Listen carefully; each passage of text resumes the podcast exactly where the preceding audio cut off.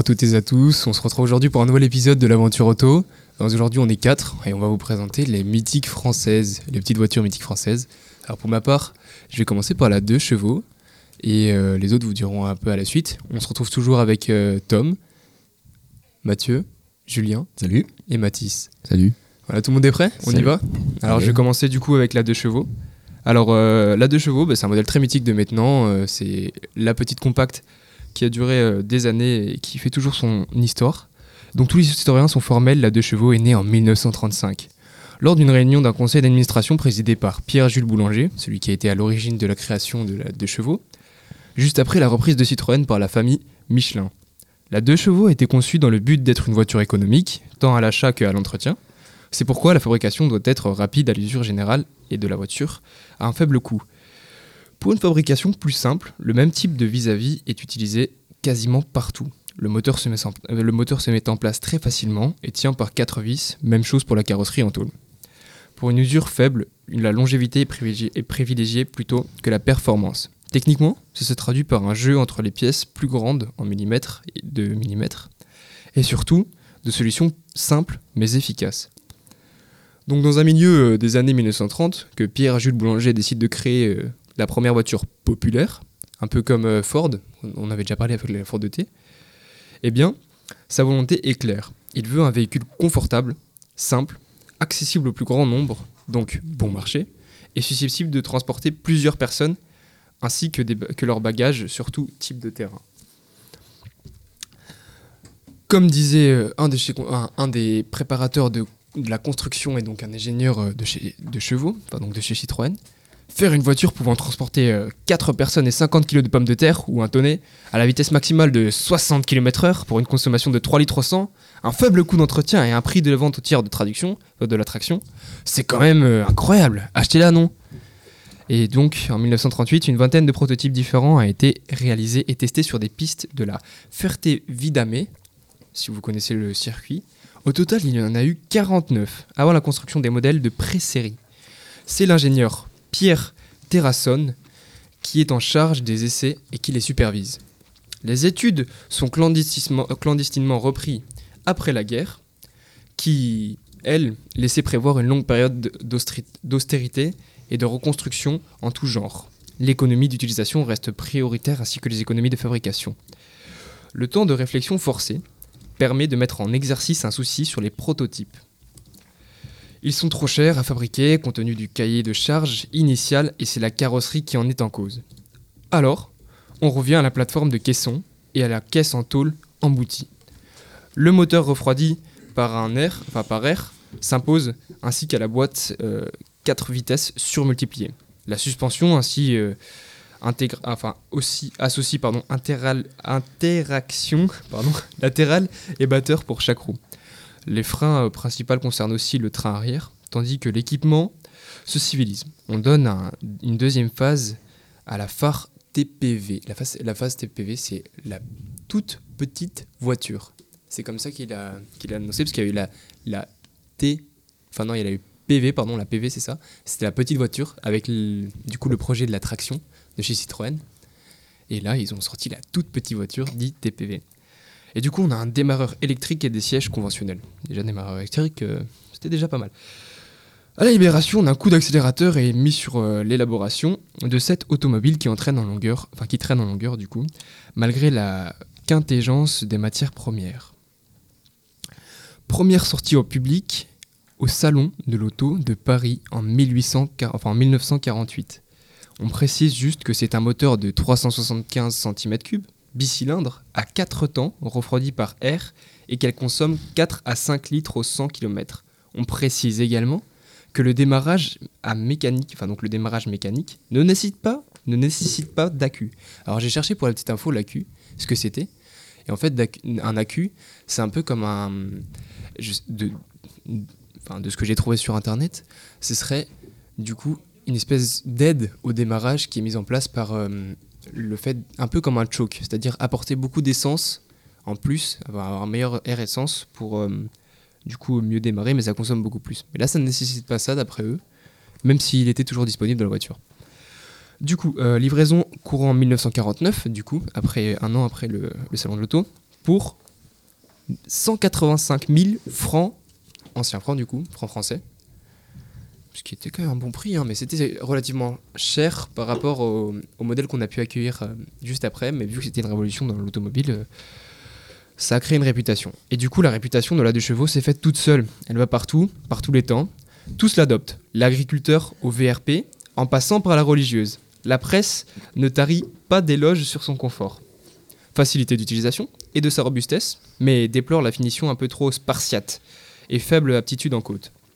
En 1951, la deux chevaux sort sous la forme d'une fourgonnette de 250 kg, d'un moteur de 375 cm3 toujours, pour convenir à tout le monde, et donc aussi aux travailleurs. Comme un goût de luxe, la deux chevaux AZL bénéficie de modifications qui améliorent tout à la fois sa présentation et son confort. Alors, quoi? Eh bien oui, la- car en 1956, la, 56, l'AZ de 425 cm3 devient AZL. L pour luxe, avec une grande lunette arrière, soit une grande capote en tissu synthétique remplaçant la toile. C'est la version décapotable du coup de la deux chevaux. C'est ce qu'on accueille souvent dans le sud, par ici. Euh, des garnitures de siège en tissu à rayures. La porte de malle est fournie en septembre. Ceux qui voulaient protéger leurs bagages n'avaient que de recours, enfin n'avaient que de recours du coup les magasins d'accessoires. Avec les années, la deux chevaux gagne en puissance et en agilité et des séries spéciales euh, sont imaginées. Pensez à aller sur internet euh, du coup euh, pour aller voir différents modèles. Si vous voulez, je peux vous en citer, moi il n'y a pas de souci. Alors c'est juste. Il y en a quelques-uns que tu as retenus, particulièrement. Euh, oui, oui, il y en a quelques-uns que j'ai retenus, comme la deux chevaux Bon- Bonne Chorel, je crois. C'est la deux chevaux rouge et noir qu'on peut trouver souvent. C'est une édition assez spéciale et euh, qui est du coup assez commun. Voilà, c'est la deux chevaux Charleston, si vous voulez le vrai nom. Ensuite, il y a eu l'Acadian qui remplace la deux chevaux fourgonnette, un peu l'utilitaire, mais on est toujours sur une base euh, Citroën. La deux chevaux 6, le nouveau modèle haut de gamme de Citroën. La deux chevaux fourgonnette, la voiture à tout faire de chez Citroën. Une deux chevaux atypique, parce qu'il y a un, un passionné qui a créé une deux chevaux en bois de Monsieur Robillard. La première che- la Citroën deux chevaux type A et bien d'autres. Du coup, euh, pour en finir avec euh, cette voiture, c'est finalement du coup en février 1989 que la chaîne de production française de la deux chevaux s'arrête. Mais en plus de rester dans les cœurs des anciens, la deux chevaux rentre désormais dans l'histoire. En effet, après 5 114 940 exemplaires produits dans le monde, la deux chevaux est devenue un mythe et symbolise un art de vivre. La dernière de celles que l'on appellera les Dodoches sont sorties euh, de l'usine de Mangoulade au Portugal en, le 27 juillet 1990 à 16h. C'est une fois regrettable pour tous, être mélancolique et, plein de tristesse. Et de nos jours, c'est d'une autre histoire qu'il s'agit, l'histoire de la mémoire de cette voiture aux mille aventures, celle de la deux chevaux et de ses amoureux à travers tous les clubs de Citroën. J'en ai fini avec euh, ma Citroën deux chevaux. Alors moi, il y avait quelques trucs que je voulais dire sur les deux chevaux parce qu'en fait, euh, quand j'étais petit, bah, il y avait euh, chez mes parents, il y avait un livre sur les deux chevaux incroyable. Et je me rappelle, il y avait une deux chevaux qui avait été transformée en avion. On lui avait collé des ailes. Il y avait une sorte de flotteur sous les roues pour la transformer en, en hydravion. Et donc, du coup, il y avait cette, cette deux chevaux qui volait dans, dans les airs. Euh, il y en avait une autre euh, que j'ai retrouvée là sur Internet, on, on la voit. Euh, elle avait été utilisée comme nacelle de, de montgolfière. Donc il y a des gens qui en fait ont bricolé les deux chevaux pour en faire un peu n'importe quoi et c'était très très très drôle.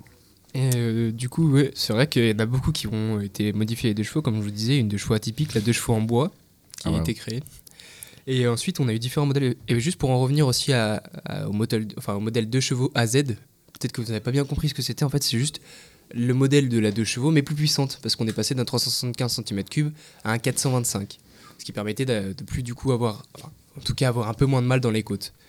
On a aussi une deux chevaux qui me fait un peu rire, c'est la deux chevaux chic. C'est une deux chevaux qui était euh, prédestinée pour les gens en costard, c'est-à-dire qu'elle était tout le temps en noir et blanc, et tout était en noir et blanc à l'intérieur. C'était vraiment euh, assez drôle. Il y a eu la deux chevaux de France 3 aussi, une édition spéciale. Euh, une deux chevaux Hot Rod, donc aussi customisée. La deux chevaux Cabriolet, Burton, la Citroën Diane et la deux chevaux 4x4 Sarah. Et la 4x4 Sarah, du coup, euh, faisait des rallyes. Je vous laisse passer à autre chose, du coup. C'est à Mathis. Bah oui, du coup, moi, je vais parler de la Clio Williams. Déjà, Ok. Du coup, on va dé- déjà parler de pourquoi elle s'appelait la Clio Williams. Williams, en fait, ça vient d'une écurie de Formule 1, comme souvent les noms de voitures. Euh, du coup, ça vient juste d'ici. Même, ça a même été utilisé lors de la pub, car euh, le- les créateurs disaient que Williams avait choisi leur nom pour une Clio. Même à l'époque, ils jouaient, déjà un peu sur le nom de Clio, qui n'était pas un nom de voiture qui était connu pour leur performance. Mais on n'est pas sur une Clio simple ici. Déjà, elle date de 1993. Elle a bientôt 30 ans, quoi. On est quand même sur une voiture un peu ancienne, mais pas non plus une des plus anciennes. Aussi, euh, elle va être créée pour, être à la base d'une voiture de rallye. Alors, vous allez, nous, vous allez du coup me demander pourquoi, pourquoi la base et pourquoi pas directement une voiture de rallye. Car une voiture de rallye, pour qu'elle soit performante, elle respecte des normes de sécurité très particulières qui ne sont pas du tout acceptables sur la route. Elle est le plus possible allégée, elle n'a pas de plaque d'immatriculation, euh, on enlève des parties pour encore plus alléger, elle est rabaissée souvent. Donc du coup, une voiture de rallye peut pas rouler sur la route. C'est vrai du coup, on crée souvent des bases pour des voitures de rallye. On a aussi Subaru qui, qui avait fait ça. Ce sont des voitures qu'on va s'en servir pour après, une fois transformées, en faire des voitures de rallye. C'est le but de cette Clio Williams. Aussi, déjà, euh, si vous, vous, avez qu'à chercher une photo, parce qu'on peut pas vous en montrer, mais elle a un physique pas du tout particulier. Quand on la voit, on dirait une Clio totalement normale. Elle n'a pas des croupes particulières, elle a pas non plus souvent, elle est souvent bleue, pas une couleur du tout flashy, un bleu un peu foncé. C'est une Clio, tout ce qu'il y a de plus normal en termes de physique. Bon, alors une fois, voir ces Clio Williams en forme rallye, c'est magnifique parce qu'elles sont customisées à fond, mais la de base, elle n'a pas un physique très particulier. On est une voiture de base qui a tout le charme d'une Clio. C'est pas beaucoup, quoi. Mais ce qui va nous intéresser, ça sera plus euh, ben, sous le capot du coup. Car en termes de capacité, pour l'époque, on avait déjà une voiture très petite. Elle faisait seulement 990 kg, moins d'une tonne, ce qui est pas du tout beaucoup pour une voiture. Elle avait aussi une puissance de 150 chevaux, ce qui n'est pas, ce qui est vraiment bien pour l'époque. On est sur euh, avec un moteur de 6100 tours minute. Aussi, sa vitesse de pointe était de 215 km/h, ce qui est vraiment pas mal. Donc du coup, on a une bonne voiture de rallye. Mais aussi, euh, ben, son sujet du coup va être immédiat. Euh, pour l'époque, j'ai son prix en francs. C'était 100, exactement 135 000 francs. Ce qui converti en euros sans l'inflation fait 30 000. Sur d'autres sites, j'ai trouvé qu'on pouvait la trouver à 20 000 euros à l'époque, si on convertit. C'est compliqué de convertir de francs en euros sur l'inflation, mais on était sur un prix raisonnable. Maintenant, d'occasion, avec en bon état, mais avec beaucoup de kilomètres au compteur, on elle est encore à 20 000. C'est une voiture qui a pris de la valeur. Elle est, vraiment appréciée et c'est une voiture légendaire. Aussi, en termes euh, vraiment de, euh, de vente, elle a été. euh, c'est des informations que j'ai trouvées, je ne suis pas sûr à 100% parce que je n'ai pas trop pu vérifier, mais elle serait coulée. Elle aurait à peu près produit 12 000 exemplaires, 10 000 de plus qui était prévu à la base. Ça sert surtout à montrer son succès. On en a produit presque 5 fois plus parce qu'elle a été très appréciée pour son prix, pour son accessibilité. Aussi, un truc qui a dû plaire aux gens, aussi une voiture qui ne fait pas matu vu. On a quand même une voiture très classique de base, qui peut après faire matu vu si on décide vraiment de la customiser? On sait que Renault a vraiment été dans l'assurance avec cette voiture. On a qu'à avoir des pubs. Donc déjà, on a, déjà les slogans publicitaires qui étaient un peu agressifs. Aussi, qui vantaient son nom, le nom Williams, qui est un nom prestigieux. Euh, aussi, qui n'hésitait pas un peu à un peu pas se moquer de eux, mais de comparer un peu cette voiture aux autres Clio. Et si j'ai regardé du coup une euh, campagne de pub, on voit dans cette pub cette Clio pas customisée en train de faire du rallye, enfin pas customisée physiquement, on sait pas si elle a été customisée au niveau des performances, ce qui, m'étonnerait pour une pub, qui du coup euh, est dans un rallye et le conducteur qui est vraiment euh, dans le mal en conduisant, tellement qu'elle serait dure à conduire parce que ce serait une voiture excellente. On c'est vraiment une pub un peu agressive, mais euh, très, allez la voir sur YouTube, elle est facile, très facilement trouvable et j'ai beaucoup aimé cette pub du coup. Et pour euh, toutes ces raisons, elle va avoir un immense succès. Si on s'intéresse un peu plus à ses performances, déjà c'est un moteur 4 cylindres, on a une voiture essence et une transmission à traction. Aussi, son 0 à 100 est en 7,9 secondes exactement. Euh, pour une voiture d'origine et de prix, c'est bien, on est sur des bonnes performances. Ce qui aussi peut être intéressant, elle a aussi du coup, ce qui aussi peut être intéressant, c'est qu'elle peut aussi servir de voiture de civil. Pas très grande, elle a 3 portes mais 4 places, enfin 5 places. Euh, ça permet du coup de. Ça peut aussi être une voiture familiale, on peut aussi s'en servir en famille. C'est une voiture qui être sportive et familiale. Moi, je trouve ça un peu intéressant ce double jeu. Au final, c'est là où on comprend ben, pourquoi vraiment elle a été autant succès.